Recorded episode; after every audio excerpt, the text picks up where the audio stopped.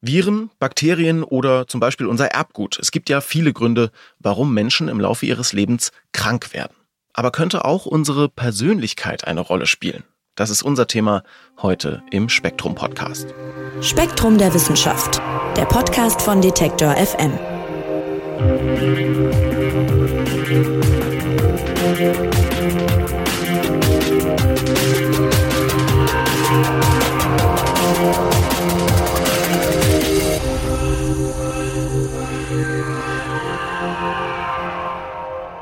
Wie ist das bei euch, wenn ihr sauer seid?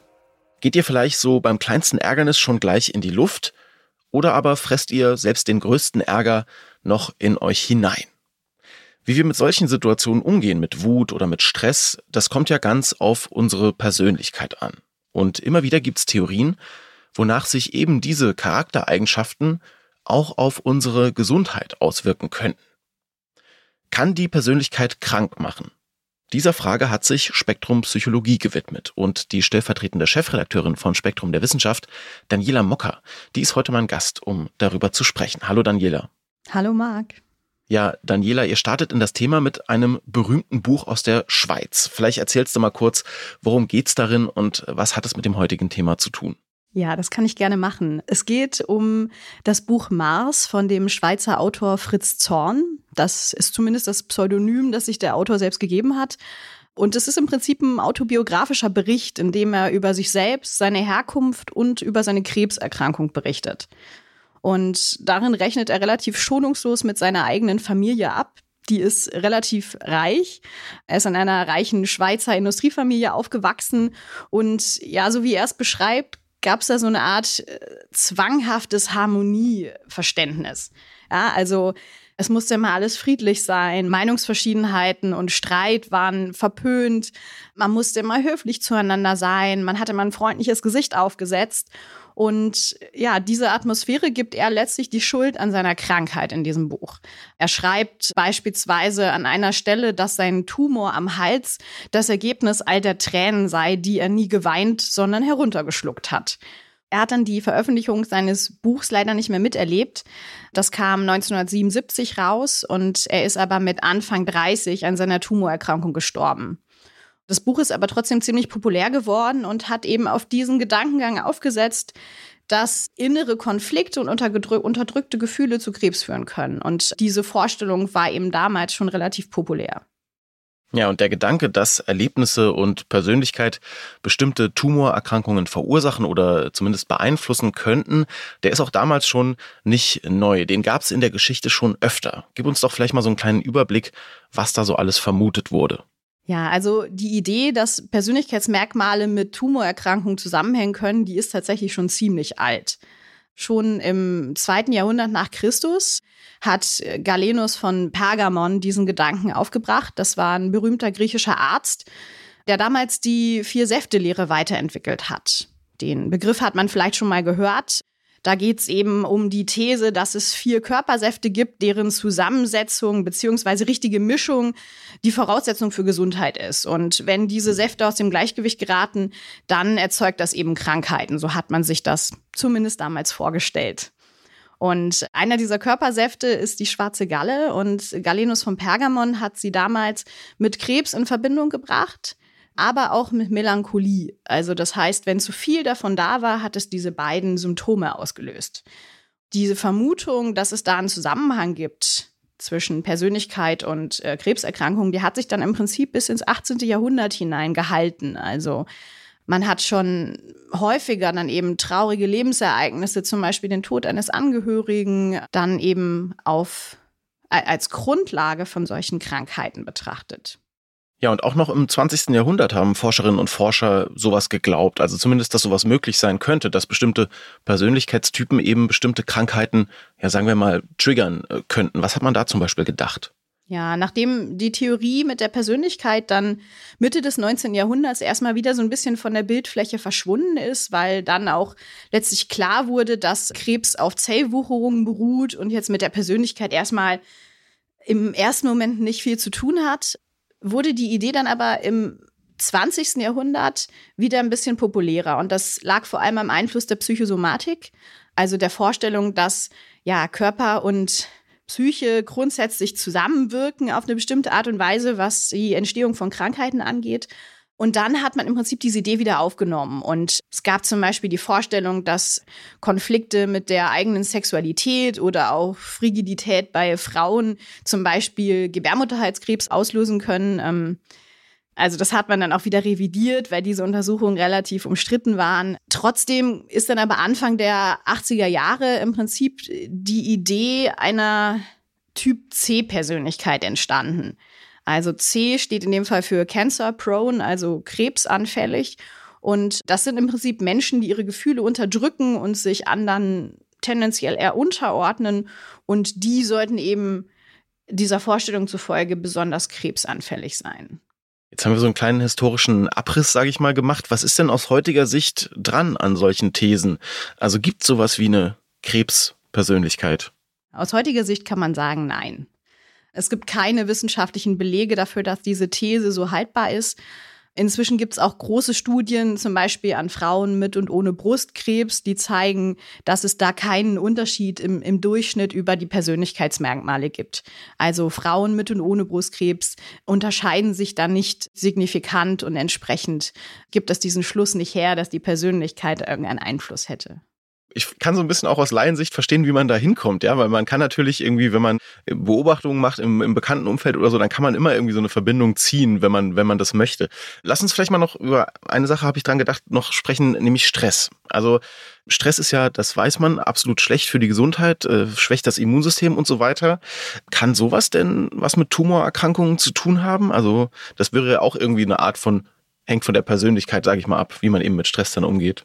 Ja, also ich kann den Gedanken total gut verstehen, den du hast. Das klingt intuitiv auch völlig sinnvoll und äh, es gibt ja auch eine biologische Basis dahinter. Also Stress sorgt dafür, dass unser Körper das Stresshormon Cortisol ausschüttet und das hat tatsächlich einen Einfluss darauf, wie unser Immunsystem arbeitet. Und es gibt zum Beispiel auch Studien in Mäusen, die zeigen, dass Cortisol eben auch die Immunantwort auf Krebszellen beeinflussen kann. Jetzt muss man aber sagen, dass sich diese diese Hinweise bei Menschen bislang nicht verdichtet haben. Also bei Menschen sind die Belege sehr dünn und sehr uneinheitlich an diesem Punkt. Und große Studien legen auch hier nahe, dass Menschen, die zum Beispiel schlechte Stressbewältigungsmechanismen nutzen oder auch viel Stress einfach im Job haben, nicht häufiger an Krebs erkranken als andere Menschen. Ah ja, okay. Und abseits von Krebs oder, oder Tumoren, kann sich die Persönlichkeit denn sonst irgendwie auf die Gesundheit auswirken? Ich denke jetzt, keine Ahnung, noch ans Herz zum Beispiel oder so. Ja, also auch dafür hat man im Prinzip den passenden Persönlichkeitstyp kreiert im Laufe der Zeit. Das ist die sogenannte Typ A Persönlichkeit. Typ A-Personen sind ähm, ja ständig unter Zeitdruck, hyperaktiv, sehr ehrgeizig und vor allem schnell auf 180. Das war so ein bisschen das, was du auch äh, vorhin im, in der Anmoderation beschrieben hast. Und trotzdem kann man aber auch hier kein erhöhtes Risiko für Herz-Kreislauf-Erkrankungen feststellen. Es kann sogar sein, da gibt es leichte Hinweise drauf, dass Menschen, die so ein Typ A-Verhalten zeigen, einen Herzinfarkt sogar besser wegstecken und sich schneller davon erholen. Auf der anderen Seite muss man natürlich sagen, was man schon weiß, ist, dass Typ A-Persönlichkeiten zum Beispiel eher zu Depressionen oder Burnout neigen. Also da, ich denke, diese Verbindung ist ja auch relativ naheliegend, weil sowas wie Stress im Job schon ein, ein ganz klarer Faktor zum Beispiel für eine Burnout-Erkrankung ist. Also in diese Richtung findet man schon kleinere Zusammenhänge. Und wenn wir jetzt ein Fazit ziehen, Daniela, dann sagen wir, krankmachende Persönlichkeiten, die gibt's eigentlich nicht, nehme ich so bei dir mit. Oder, oder muss man sagen, doch in Einschränkung? Also im Großen und Ganzen kann man sagen, nein, krankmachende Persönlichkeitseigenschaften gibt's nicht. Viele Fachleute sehen das Konzept auch kritisch, weil es den Patienten im Prinzip selbst die Schuld an ihrer Erkrankung zuschreibt. Also wenn man an diese Krankheitspersönlichkeiten glaubt, dann hat man vielleicht am Ende das Gefühl, dass man seine Krankheit auch irgendwie verdient hat. Und das macht natürlich auch was mit den Menschen und das sollte nicht passieren. Es gibt tatsächlich eine Ausnahme, das ist die sogenannte Typ D-Persönlichkeit. D steht für äh, distressed, also ja, traurig oder unglücklich. Hier gibt es schon Belege dafür, dass Menschen mit diesem Persönlichkeitstyp ein bisschen stärker auf Stressoren reagieren und dann zum Beispiel mehr Cortisol und andere Stresshormone ausschütten, was zu Entzündungsreaktionen im Körper führt und das kann dann zum Beispiel das Herz schädigen im Laufe der Zeit. Man muss dazu sagen, dass diese Menschen aber auch eine verstärkte Neigung zu ungesundem Verhalten haben. Also sie rauchen zum Beispiel eher, bewegen sich weniger, ernähren sich tendenziell ungesünder und entsprechend kann man diesen Zusammenhang natürlich auch darüber erklären. Das heißt, auch hier ist letztlich offen, wie stark die Persönlichkeit da tatsächlich eine Rolle spielt. Ah, verstehe, weil es quasi ein bisschen so über Bande ist, ne? Also man hat quasi eine Persönlichkeit, die einen dann dazu bringt, sich auf eine bestimmte Art und Weise möglicherweise zu verhalten und diese Verhaltensweisen wiederum genau. schlagen sich dann auf die, verstehe. Dann lass uns doch zum Ende nochmal einen kleinen Ausblick wagen. Also wir haben ja gehört, eine direkte Auswirkung der Persönlichkeit auf die Gesundheit gibt's wohl nicht, aber du hast es ja gerade schön beschrieben.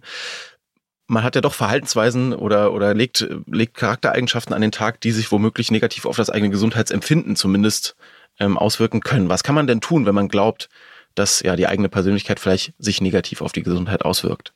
Ja, also sich zum einen erstmal klar machen, dass man auch bei der Persönlichkeit einen gewissen Spielraum hat. Es stimmt zwar, dass Persönlichkeitsmerkmale über das Leben hinweg sehr stabil sind, aber ein bisschen kann man da eben schon was in die ein oder andere Richtung drehen und ein bisschen verändert sich auch automatisch im Lauf des Lebens in die ein oder andere Richtung. Und man kann zum Beispiel definitiv lernen, besser mit Stress umzugehen. Und wenn man zum Beispiel jetzt eben merkt, dass man so eine Typ D-Persönlichkeit sein könnte, dann macht es eben auch hier sehr viel Sinn, mal von dieser Persönlichkeitsebene wegzugehen und erstmal auf der Verhaltensebene anzusetzen. Denn sich gesünder zu ernähren, mehr Sport zu treiben, vielleicht das Rauchen aufzugeben, das kann man völlig unabhängig von seiner Persönlichkeit in Angriff nehmen und äh, kann man auch schaffen. Ja, kann die Persönlichkeit krank machen? Ein sehr, sehr spannendes Thema und Daniela Mocker von Spektrum der Wissenschaft hat's uns näher gebracht. Nachlesen könnt ihr das Ganze in Spektrum Psychologie. Das gibt's zu kaufen im Zeitschriftenhandel oder online auf spektrum.de, wo es auch den Artikel nochmal zum Nachlesen gibt. Vielen, vielen Dank, liebe Daniela. Ja, vielen Dank, dass ich hier sein durfte immer wieder gern. Und auch euch vielen Dank fürs Zuhören, nämlich ich würde mich freuen, wenn ihr das auch kommende Woche wieder macht. Freitag gibt's nämlich eine neue Ausgabe vom Spektrum Podcast. Mein Name ist Marc Zimmer und ich sag Tschüss und macht's gut. Spektrum der Wissenschaft, der Podcast von Detektor FM.